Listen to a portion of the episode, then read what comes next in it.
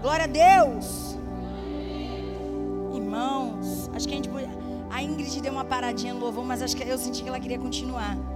Quando for assim, deixa, nós, nós termina, nós fechamos as portas e nós continuamos aí nesse mistério. Glória a Deus. Calma aí, deixa eu me achar. Irmãos, tem um versículo que eu tinha lido no livro de Salmo. Os crentes worship, eles são assim, né? Eles sabem que está lá, mas eles não sabem onde estão. E quando eu tenho dúvida, eu, eu falo, mas onde que está? E aí o Espírito Santo tinha, eu tinha pegado, não sei se foi a Bíblia da igreja. E eu tinha visto esse, esse versículo. Meu Deus, só nesse momento que nós tem honra. Traz para cá, Michel. Aí.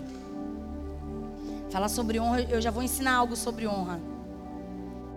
E eu tinha, nossa, ele mexeu muito comigo, me deixou meia perturbada, sabe, vidrada nele. É, é sério.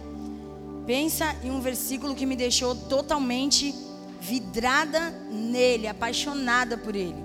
E eu não sabia onde ele estava, mas eu sabia. A gente que, que é Euroship grava muito rápido a passagem mas nunca olha em cima ou o número para saber onde está. É culto de, de retaliação. E aí, é que eu falo em código. E aí, quando foi hoje, eu estava lendo um livro que eu, que eu tenho lido já há um tempo. E aí, quando eu abri o livro, tá lá o versículo. Eu falei, não, meu Deus. E aí já mergulhei nele. Eu tenho buscado o lugar secreto com Deus.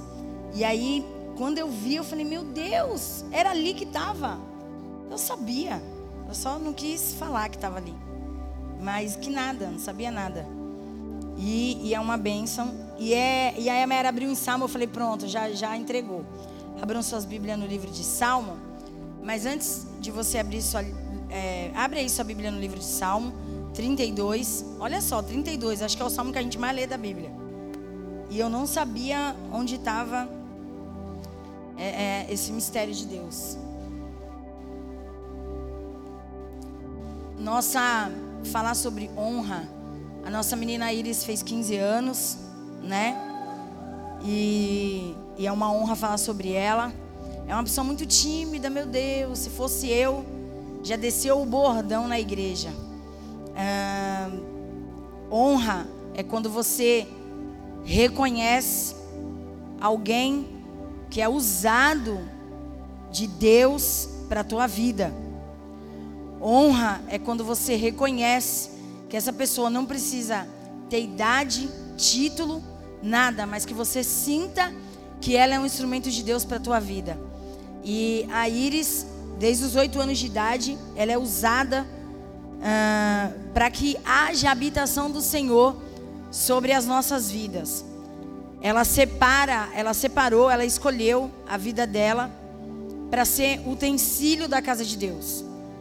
Ah, há anos, né? Quem deveria estar falando isso era, era o pastor Ronaldinho.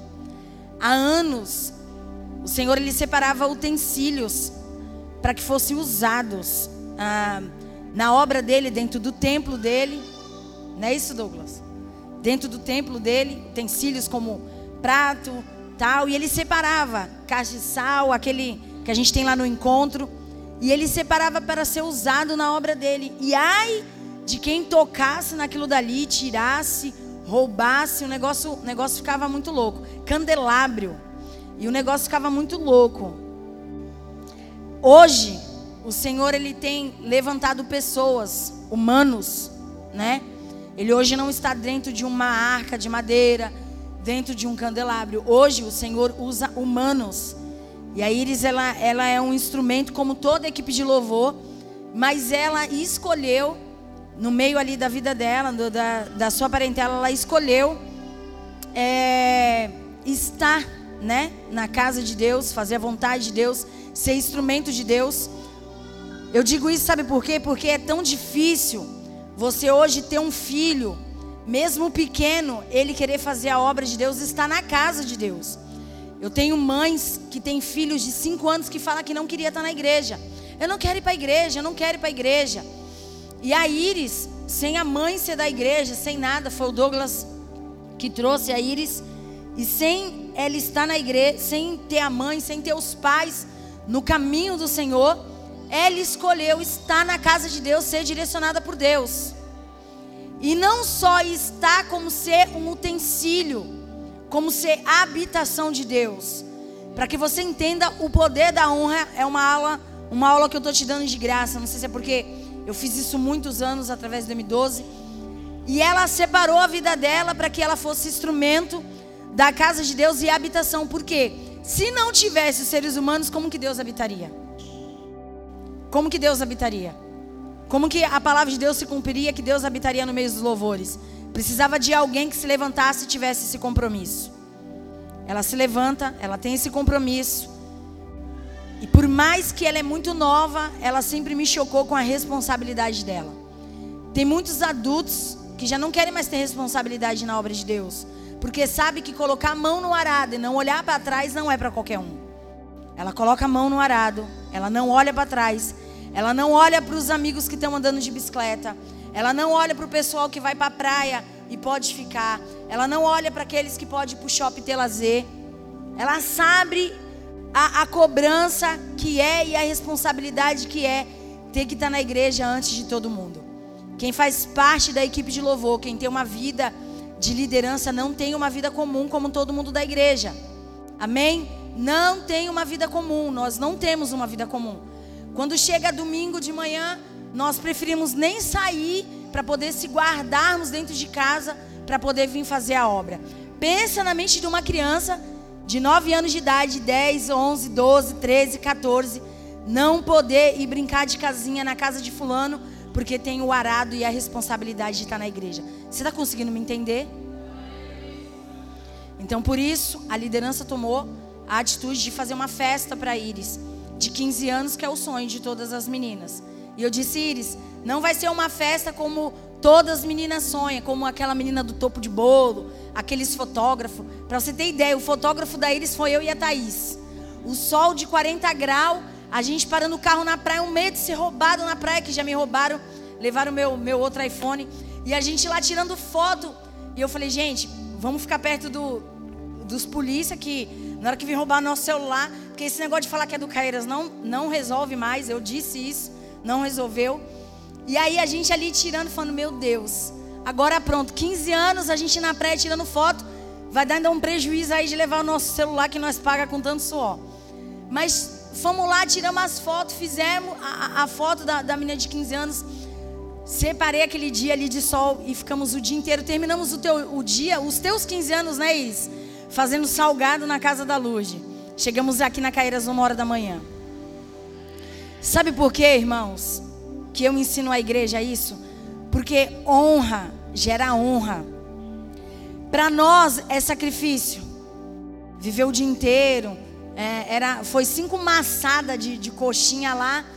E a gente fazendo. Tinha mais de, de 12 pessoas da Vinde ajudando. Para que a gente pudesse gerar honra para que a gente pudesse semear a honra, para que a gente pudesse dizer assim: Senhor, eu reconheço, eu reconheço que ela é um instrumento da tua casa, eu reconheço que ela é um, um utensílio do, da tua obra, eu reconheço, e isso não é questão de dinheiro, não é questão de dinheiro, isso é questão de reconhecimento. E se você não reconheceu isso, é porque você olha para si próprio, porque quando você olha para isso, você só pode olhar e chorar e reconhecer. A minha consagração de ontem foi uma manhã de choro, que a gente também viemos para cá. Eu e a Iris chegamos aqui 8 horas da manhã e depois só se separamos uma da manhã, debaixo de honra mesmo. Foi um dia de honra.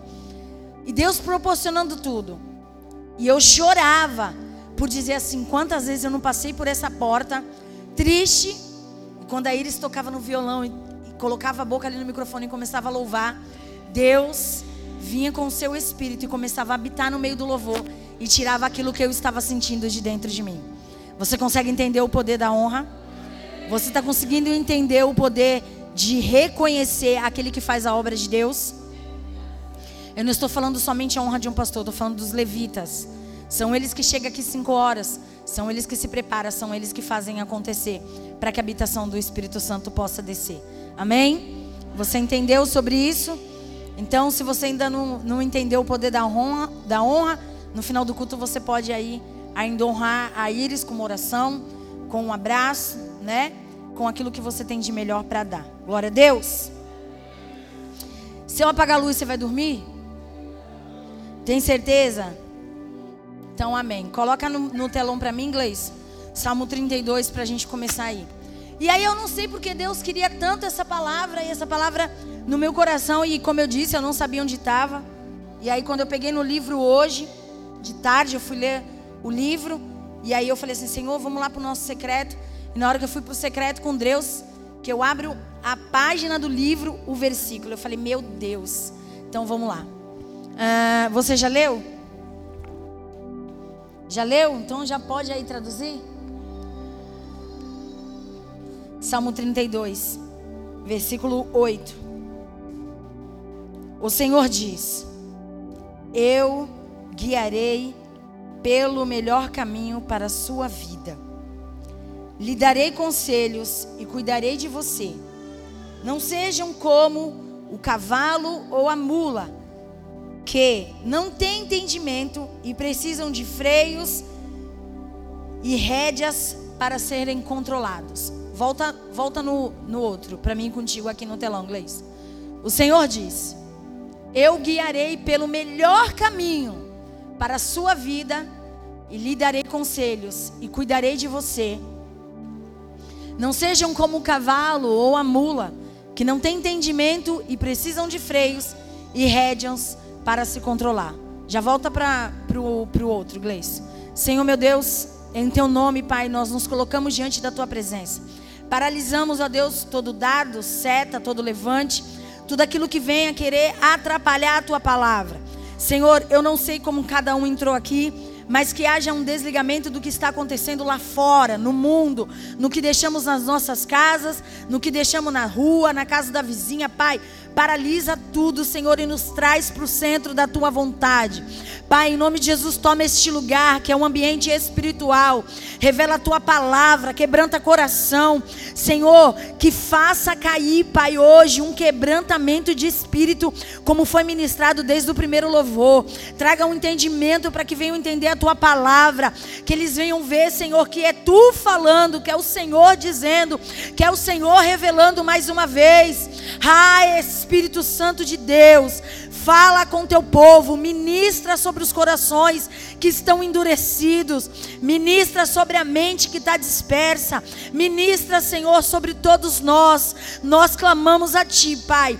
Não deixe que o inimigo rouba aquilo de mais precioso que o Senhor preparou para nós nessa noite, que é a tua palavra que é a tua libertação, que é a tua cura, que é, Senhor, o Senhor nos saciando, nos dizendo, Pai, que o Senhor veio nessa noite para matar a nossa fome e matar a nossa sede. Por isso, Deus, nós te louvamos.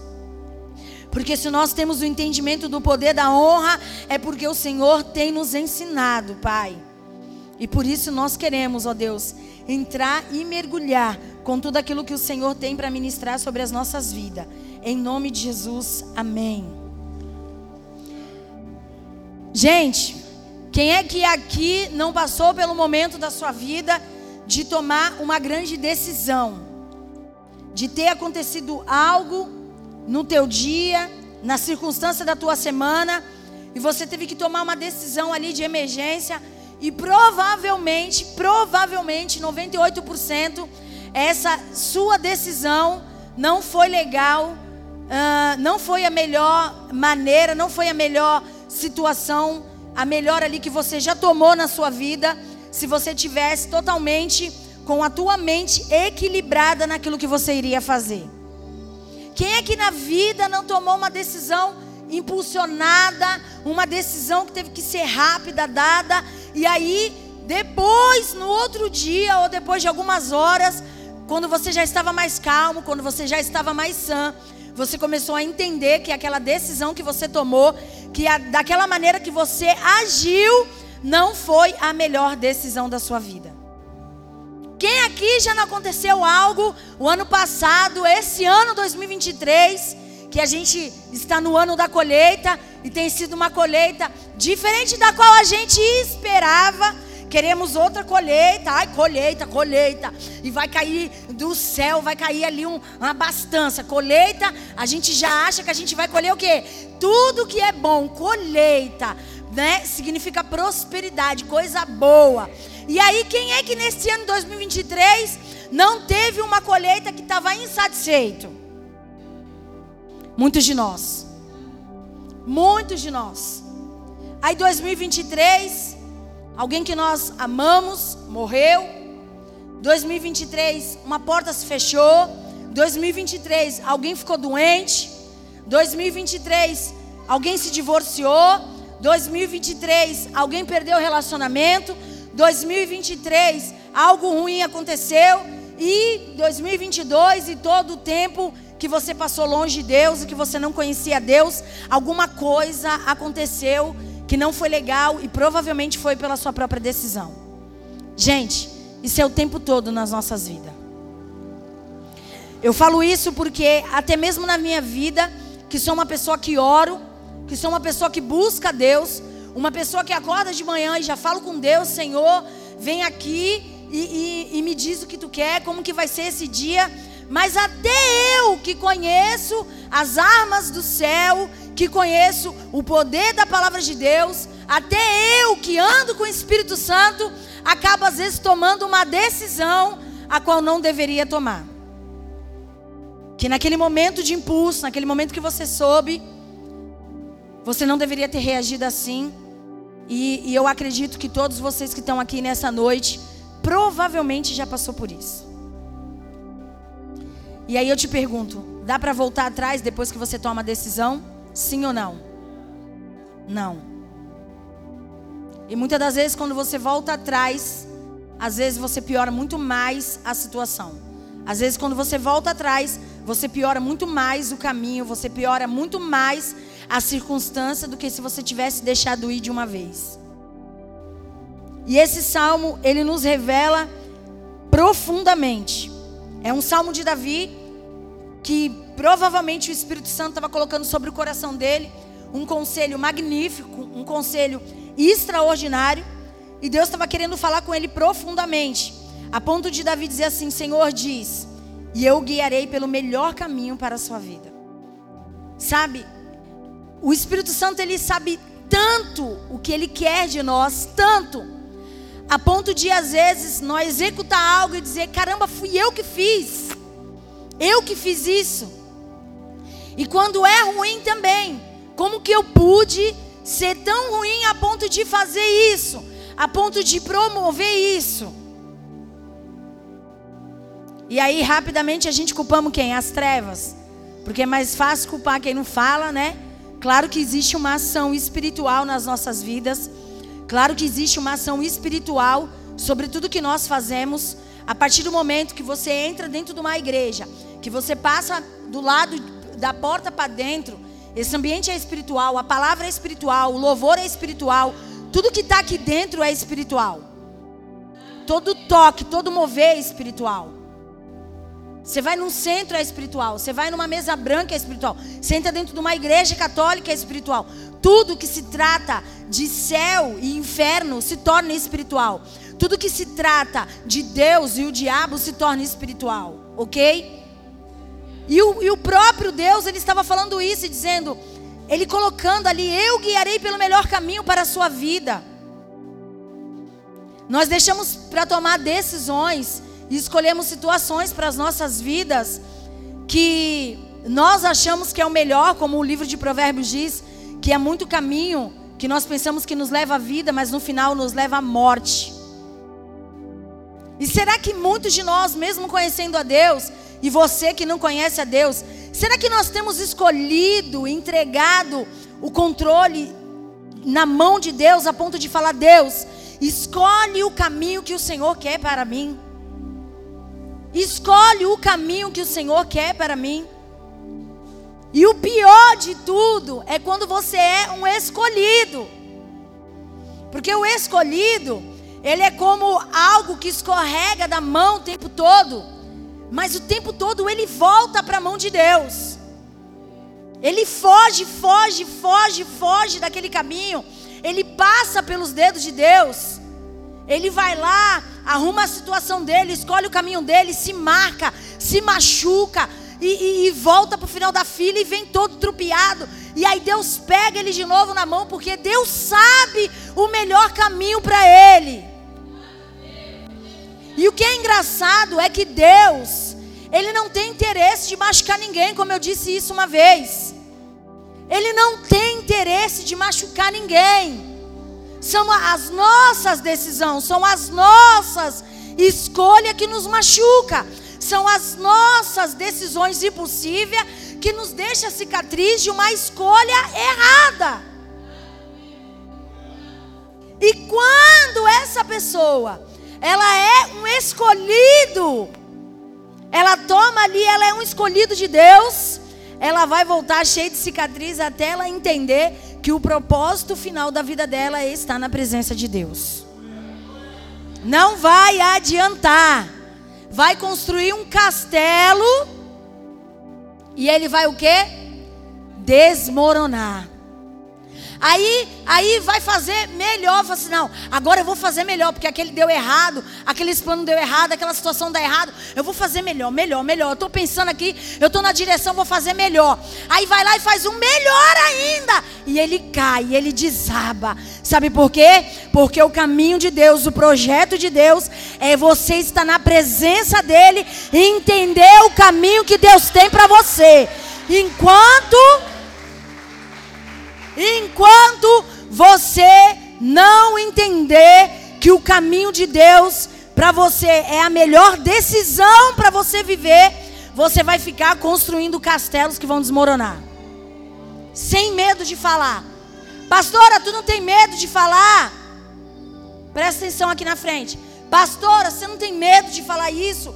Que a vida de um ser humano vai se desmoronar, que ele vai viver num fracasso, que ele vai isso e aquilo, querido. Eu estou pregando algo, querido, que eu vivo todos os dias, que está dentro da palavra de Gênesis Apocalipse.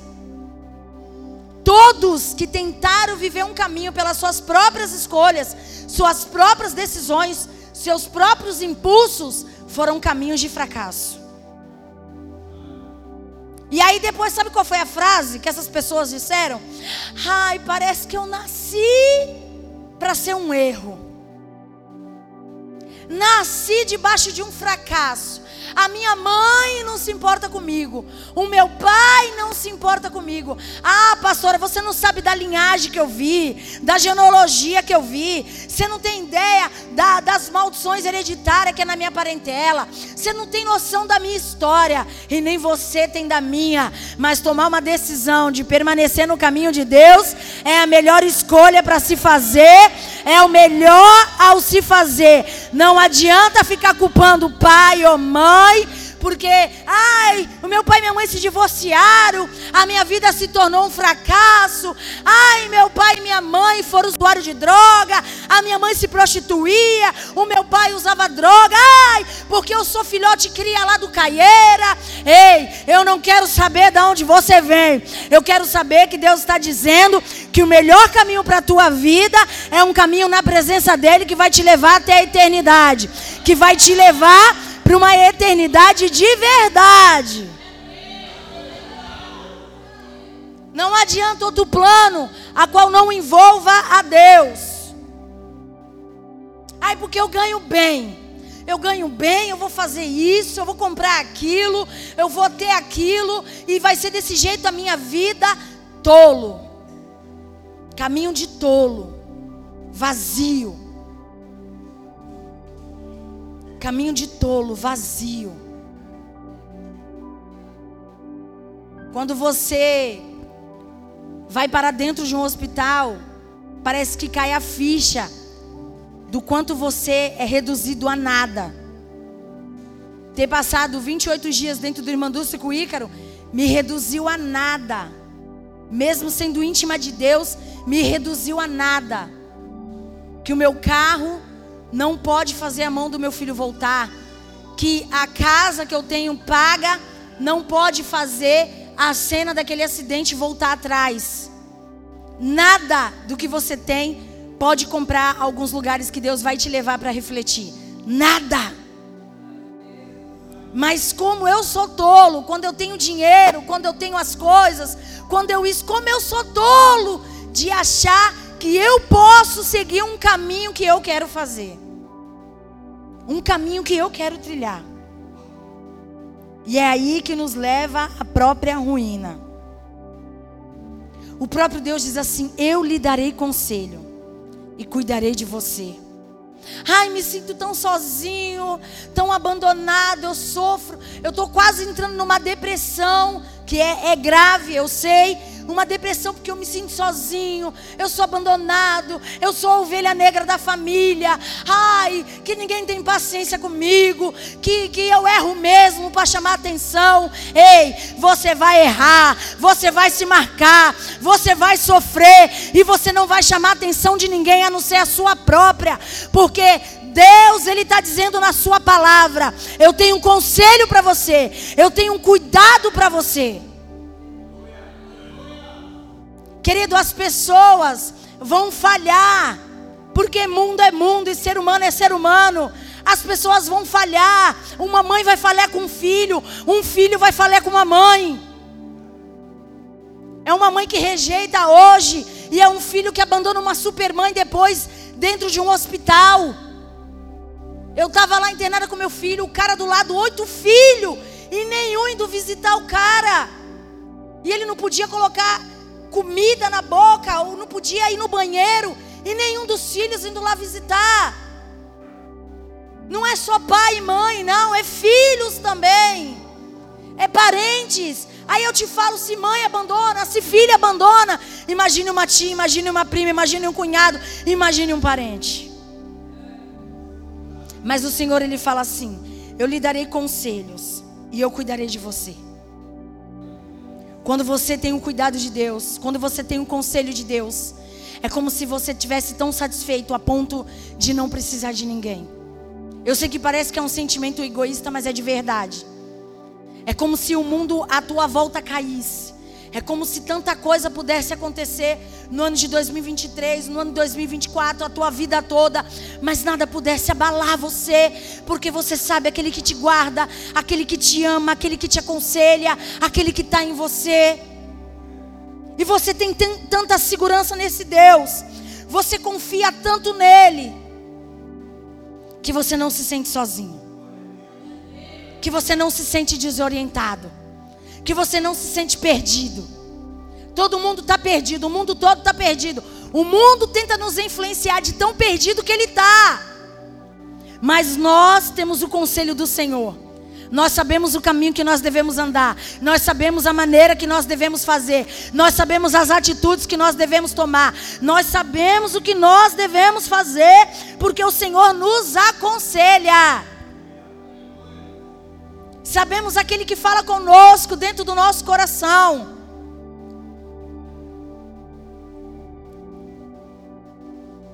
Dentro do nosso coração nós sabemos. Porque nós não estamos só. Não estamos só. A palavra do Senhor nos diz assim: não sejam como cavalo ou mula, que não tem entendimento e precisam de freios e rédea para ser controlados. Deus, Ele não quer usar nenhuma arma contra nós, mas às vezes é necessário Ele nos parar como é isso, pastora? Simples. Às vezes temos que perder aquele emprego que nós tanto confiamos, que é para nós voltarmos a orar como nós orávamos quando não tínhamos ele. Às vezes é necessário ficarmos doentes, que é para nós começarmos a clamar o Senhor novamente, como nós não clamávamos, não adorávamos Ele com as mãos, como nós tínhamos oportunidade quando estávamos sã. O, o, o burro, o jumento, quando ele está violento, ele tem que ser colocado ali um, um algo na boca, né? Uma ferramenta na boca para que o dono pudesse adestrar ele. Mas um animal feroz, ele é um desperdício para o seu dono, porque não dá para ganhar dinheiro com um animal feroz. E Deus, Ele não quer. Está conseguindo me entender? Ele não quer. Ele quer nos tornar íntimo dele. Deus, Ele quer nos levar no lugar secreto, no propósito que Ele tem sobre as nossas vidas. Mas Ele quer nos levar isso debaixo de uma intimidade, dizendo assim: olha, se aproxima de mim que eu me revelo a você. Deus ele não quer quebrantar o nosso coração com violência para que nós o servimos. Não. Ele quer que nós viemos até ele, que nós descobrimos o segredo do lugar secreto com ele. Ele quer que nós descobrimos a batida do coração. Ele quer que nós descobrimos a cor do cabelo dele. Ele quer que nós descobrimos a cor da pele dele. Ele quer que nós descobrimos a cor dos olhos dele. Ele quer soar a canção aos nossos corações e dizer assim: Eu sei que tudo ao teu redor está caindo. Eu sei que tem muita coisa te faltando, mas eu estou aqui no lugar secreto para falar contigo e dizer que eu sempre te procurei. Deus, Ele não quer matar a nossa sede de hoje, no culto de hoje. Ele quer matar a nossa sede quando amanhã nós não estivermos no culto. Ele quer matar a nossa sede quando sábado nós não estivermos no culto. E quando nós chegarmos aqui no domingo, Ele quer transbordar. Ah, Ele quer nos transbordar como um rio de água viva. Para que nós pudéssemos entender que os dias que nós passamos longe dEle é os dias que mais nos traz saudade de estarmos perto do Senhor. Ele quer um ambiente onde nós nos sentimos totalmente livres para fazer com Ele um caminho triunfante, para que esse caminho não seja um caminho de peso, como para alguns. Tem gente que, que é convidado para vir para a igreja, que, ou vem para a igreja, parece que ele está vindo para a sentença de morte dele. Sei lá, cara, se me convidasse até para ir no centro de macumba, eu ia indo, velho. Fala, meu Deus, já me preparo, porque lá vai virar assim, vai fazer assim. Senhor, não deixe o espírito de deboche entrar, eu ficar rindo, porque eu ia querer rir, pai, porque eu sei como é que é. Às vezes se convida alguém para a igreja, vem como se tivesse, sabe? Ai, fazendo um sacrifício, morrendo na cruz. Ei, tu não é cocada preta nem cocada branca para você achar que você está fazendo algo. O que foi feito na cruz do Calvário não se comparece com aquilo que nós temos vivido e tem feito na terra. É isso que você tem que colocar na sua mente. Que nós não somos nem a primeira bolacha do pacote, nem a última. Nós somos carne. Que quando estamos doentes, querido, nós fedemos tanto. Por falta de banho, por falta de higiene. Nós ficamos podres em cima de uma cama. Porque o médico às vezes fala: olha, o banho vai ser no leito, não pode ser nem no banheiro. E nós ainda mesmo assim achamos que somos alguém. Pecamos para esfregar na cara de alguém o nosso pecado. Teve um, um, um ser que se desviou uns anos atrás da Vinde e queria me mostrar que estava pecando tanto que eu fui comprar pão e parecia que, que ia dar um tiro em mim. Eu faço mesmo. Eu quero que alguém olhe para minha cara e diga: Querido, eu não morri numa cruz por você. Eu sou agente do Evangelho. Eu manifesto a palavra de Deus sobre a tua vida. Eu não escolhi pregar o Salmo 32. Eu venho sendo perseguida pelo Salmo 32. Eu prego aquilo que o Espírito Santo coloca, que ele manda dizer, que ele revela. Então não adianta esfregar o teu pecado como se fosse a melhor decisão, porque no inferno você não vai aguentar, porque se na terra você já não está aguentando o sol escaldante que foi hoje, você imagina ser torturado no inferno, ser mastigada no inferno, ser saqueada no inferno e você podendo desfrutar do paraíso na eternidade com Deus. E você esfregando o teu pecado na cara de alguém para que você pudesse ter razão. O que, que nós somos? Que, que nós somos, igreja? Barro. Que quando Deus vem com o martelo e nós estamos se achando demais, o que, que ele faz? Quebra com o martelo dele, deixa quebrada ali e refaz de novo. Aí nós tomamos decisões impossíveis. Ele vem o quê? Quebra e fala, refaz de novo até nós aprendermos que nós somos totalmente dependentes dele. Até nós entender que a nossa saúde física, psicológica, mental, material, humana é tudo sobre ele. Ele cria um ambiente de intimidade. Ele cria dizendo assim: "Eu não quero. Eu queria que você viesse porque você me amasse. Sabe aquela pessoa que você um dia abandonou porque você não amava mais? Sabe aquela sensação de estar com uma pessoa obrigada? Você não ama mais a pessoa, você não quer mais aquela mulher, você não quer mais aquele homem, você não quer mais contato com aquela pessoa. Aquela pessoa fez algo ruim para você, você não quer mais contato com ela e você não vê a hora de sair de perto dela. Deus não sabe o que é esse tipo de sentimento. Porque nós agimos assim com ele. E ele todos os dias fala assim: "Mas eu te espero novamente. Eu te espero novamente. Eu te desejo novamente. Enquanto há fôlego de vida, eu te desejo. Enquanto há fôlego de vida, eu te quero." Você está conseguindo entender a importância que você tem? Talvez você chegou aqui nessa noite sem nenhum valor. Talvez o valor que você tem é o dinheiro que você tem no bolso para as pessoas. Talvez o valor que você tem é quando você consegue ter um dinheiro, que você faz um churrasco, que a casa enche, que você está cheio de amigos. Talvez esse é o valor que você tem para algumas pessoas. Mas para Deus, você não precisa ter dinheiro, você não precisa ter carro, você não precisa ter nada. Você precisa ter um coração quebrantado para que Ele possa habitar.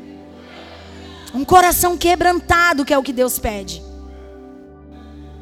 Um coração quebrantado. Porque quanto mais o teu coração tiver endurecido, tiver tomando decisões sua, mais distante de Deus você vai ficar. E não é porque Ele está se distanciando de você, é você que está se distanciando dele. O lugar secreto é um lugar de intimidade com Deus. O caminho que Ele tem preparado para nós é para que nós pudéssemos não somente obedecer, mas conhecer os desígnios do desejo dele para nós. Quando você conhece uma pessoa hoje, você começa a se relacionar com ela, você começa a descobrir que ela gosta de açaí. Você não gosta de açaí, mas você vai ver aonde tem o melhor açaí para você levar aquela pessoa, porque você quer começar a gostar do que ela gosta. Só o Mateus ainda não começou a gostar de peixe como eu gosto. Mas tudo bem, eu estou orando para isso. E aí você começa a entender os desígnios de Deus. Deus, o que tu gosta? Ai, filha, eu gosto quando você vai lá de manhã conversar comigo. Ai, eu não posso faltar hoje de manhã porque eu tenho que ir lá conversar com Deus. Deus, o que tu gosta? Ai, eu gosto quando tu chega aqui que tu lá chora tanto, baba tanto, catarra tanto, que aí teu cabelo que tu amarra. Eu acho lindo quando tu amarra teu cabelo, porque tu tá chorando tanto. Olha que lindo. Eu amo quando você se produz toda para mim, para vir naquele culto de domingo, naquele culto no lar, naquele culto de quinta. Cara, você faz isso para um ano. Você compra uma roupa para o final do ano. Olha que bizarro. Cara, eh, você pega. É, é, quantos aqui? Eu não sei, porque. Tudo bem, isso é normal. Eu também compro roupa no final do ano. Mas quantos para isso é algo que tem que ter? Não tem, não tem o Chester. Ai, mas eu comprei uma roupa para o final do ano. Quem é o final do ano que merece a nossa roupa nova? Quem é ele? Que eu não conheço. Da onde ele veio? Quem esse homem é? Ou eu, eu comprei para o final do ano. A minha filha tem que ter o, o tênis que brilha pro final do ano. Aí eu tenho que comprar a, a, a, aquela roupa. Meu filho que gosta de roupa, meu filho é, é embaçado. Aquele tênis da Oakley, de 800 reais. Os, os caras que roubaram ele levou o tênis. Vai, bem feito. Aí, aí, eu te digo, você comprou para o final do ano. E cadê o final do ano aqui te aplaudindo? eu estou mó feliz que você comprou para mim. Tomou feliz que tu comprou lá, né? Eu tava lá, eu vi tu se matando para comprar aquele videogame de 5 mil reais pro teu filho para o final do ano, para você suprir a carência do teu filho. E não consegue trazer o filho. E não consegue, tra não consegue trazer o filho para sentar na igreja e ouvir a mensagem do Senhor. E aí o final do ano passa e é realidade. Dia 1 de janeiro tá lá todo endividado por causa do cara do final do ano. E o final do ano nem vai lá ajudar você a pagar suas contas. Ele nem vai lá, não, vamos lá, eu vou rachar com você. Eu vi o sacrifício que você fez por mim. Agora eu dou metade e você dá metade. Não.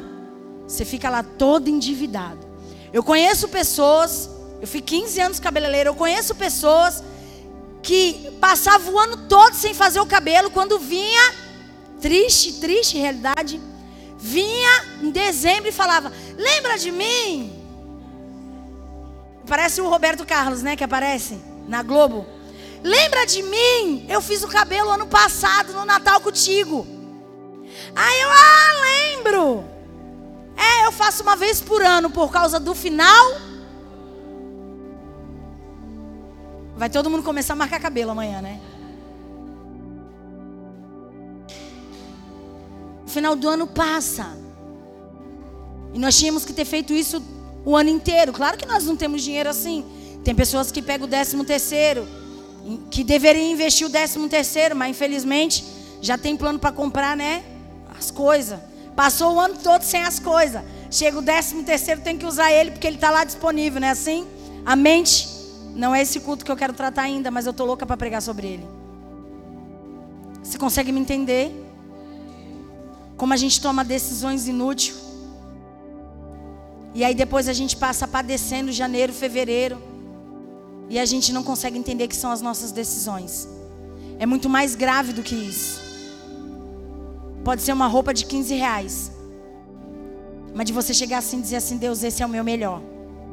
Esse é o meu secreto de intimidade contigo. Deus, hoje eu passei esse perfume aqui e foi totalmente para você. Eu dei essa arrumada aqui porque é para você. Você vai começar a ganhar proximidade de Deus, você vai começar a sentir Deus, você vai começar a ter uma mudança na sua vida, você vai começar a ver as coisas lá fora diferente. Por onde você passar, as pessoas vão começar a dizer que você está diferente. Nossa, você não está fazendo isso que era para fulano, que era para isso. Não, estou fazendo isso que é por causa do meu Deus. Estou fazendo isso que é porque eu tomei uma decisão de viver os caminhos que Deus tem para minha vida e não os meus, porque os meus foi um fracasso até agora. Fica de pé em nome de Jesus.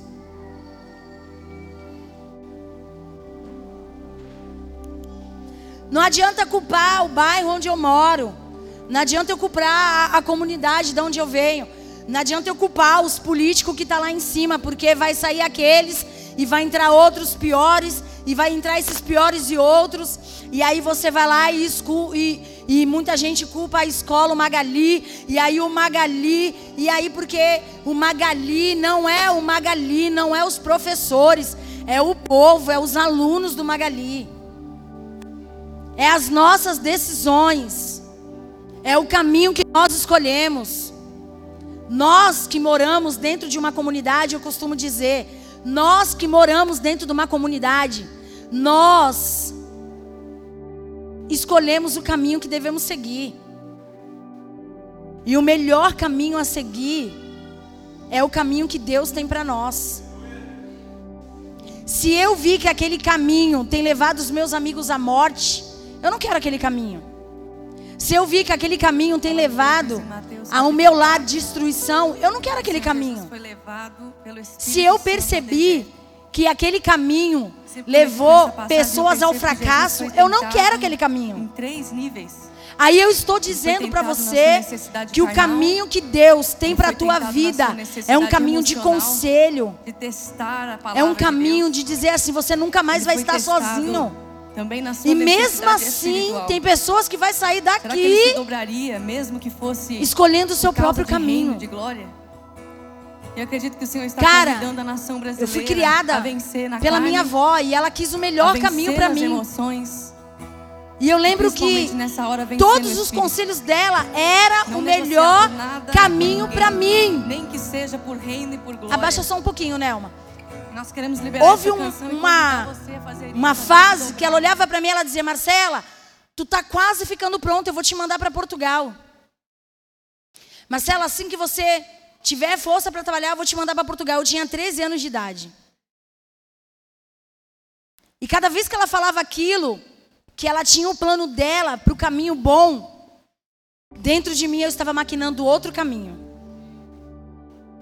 E o caminho que eu estava maquinando era: eu vou engravidar, porque se eu engravidar, ela não vai poder me mandar, e aí eu vou ficar no Brasil, e aí isso. Você está conseguindo me entender?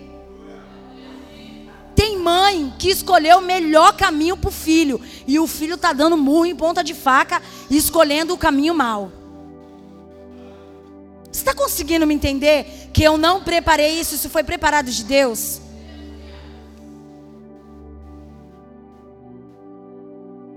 Cara, eu me lembro todos os dias, e quando eu leio a Bíblia, que eu vejo Deus falando, eu tenho o melhor conselho, eu tenho o melhor caminho, eu lembro que minha avó também tentou implantar isso em mim.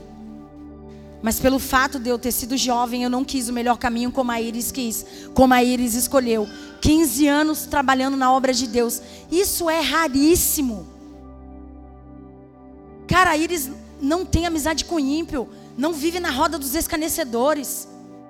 É raro alguém conseguir acompanhar ela, porque ela é igreja, casa, casa, igreja. E eu já vivo na cabeça dela, Iris, tu vai para Europa, Iris, tu vai para Europa, Iris, tu vai para Europa. E ela é diferente de mim, ela fala, eu quero, eu quero, eu quero, eu quero, eu quero. Você está conseguindo me entender? Eu fugi do caminho que a minha avó tinha para mim. Mas presta atenção. Ó a revelação do Espírito Santo. Eu fugi do caminho que a minha avó quis para mim. Mas quando chegou a minha geração, se cumpriu na vida da minha filha o caminho que a minha avó tinha para mim. Você está conseguindo me entender? A minha filha hoje morando na Europa é uma decisão que a minha avó tinha em mim. E quando eu paro para pensar sobre isso, eu falo, cara, é surreal. E aí a gente poderia culpar o quê? A minha filha mora no Caieira, saiu daqui com 18 anos. A minha filha estudou no Magali. Minha filha é filha de, de ex-traficante. Nós temos dependente químico na família. Nós temos é, lebanês, temos gay, temos tudo. Tem uma feira de problema na nossa genealogia. Mas quando eu decidi viver um caminho correto com Cristo, as coisas mudaram. Agora, ou você vira o ano 2023 para o 24 dizendo, ah, foi para o final do ano, ai, argumentando as mesmas desculpas, dizendo que vai mudar e nunca muda, porque mudança não é palavra, mudança é o que? A atitude. Não adianta eu querer convencer pessoas com palavra. Palavra vem tu, atitude fica. Correto? Então é você que muda o caminho para onde você está indo. É você que muda a circunstância para onde está te levando. Quer ver uma coisa? Eu vou. Pode soltar, Nelminha. Eu vou fazer uma dinâmica com você. Tem alguém do seu lado, não tem? Troca de lugar com essa pessoa. Fica no lugar dela e, fica no, e, e ela fica no seu. Troca de lugar. Troca para você ver. Foi algo simples, não foi? Você viu? Você conseguiu entender? Foi a, você chegou. Nós estamos aqui, acho que não tem 40 minutos. Deve ter 40 minutos. 50 minutos. Aí nós chegamos e nós estávamos parados em um determinado local. Ok? Aí eu pedi para trocar. Agora você está me enxergando de outro ângulo. E aquele, por exemplo, aquele jovem que estava ali na, no lugar daquele camiseta rosa, ele estava me enxergando melhor. Mas por agora, ele está atrás do Vitor, ele está me enxergando menos. Porque o Vitor é a dificuldade dele me ver. Mas se ele trocar de lugar, se ele for trocando de lugar, se ele for trocando de visão, se ele for saindo do comodismo, se ele for saindo do lugar que limita a visão, se ele for pegando outra direção, se ele for pegando outro espaço, ele vai alcançar na vida dele o que ele nunca alcançou. Ele vai mudar a circunstância da vida dele, da casa dele, da genealogia dele, dos filhos dele, do futuro dele. Não precisa ser pastor para pregar isso. É tão grave. Nós moramos dentro do Caieiras, mas nós não precisamos ter o final que todo mundo tem. Nós podemos mudar a nossa história. Nós podemos fazer o nosso caminho com Cristo. Nós podemos mudar a circunstância com Cristo, com Jesus. É apenas uma mudança de lugar, uma mudança de hábito.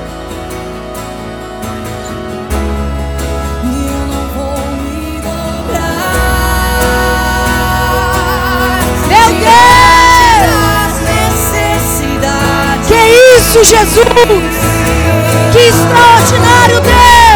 Não, eu não vou me dobrar. Não vou! Não vou! Não vou, não vou tentar. Espírito Santo! Não, eu não vou me dobrar. Não se acomode! Não fique no mesmo lugar! Há um caminho de vitória para a tua vida! Há um caminho especial de Cristo! Jovem! Sai do teu lugar! Sai do lugar que limita a tua visão!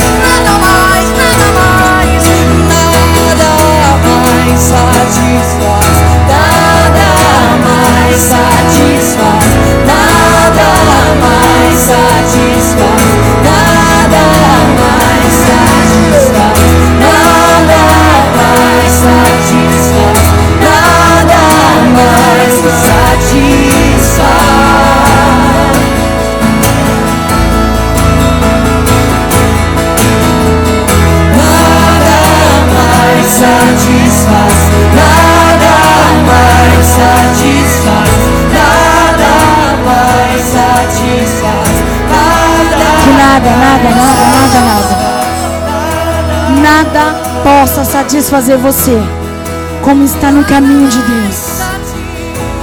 Nada.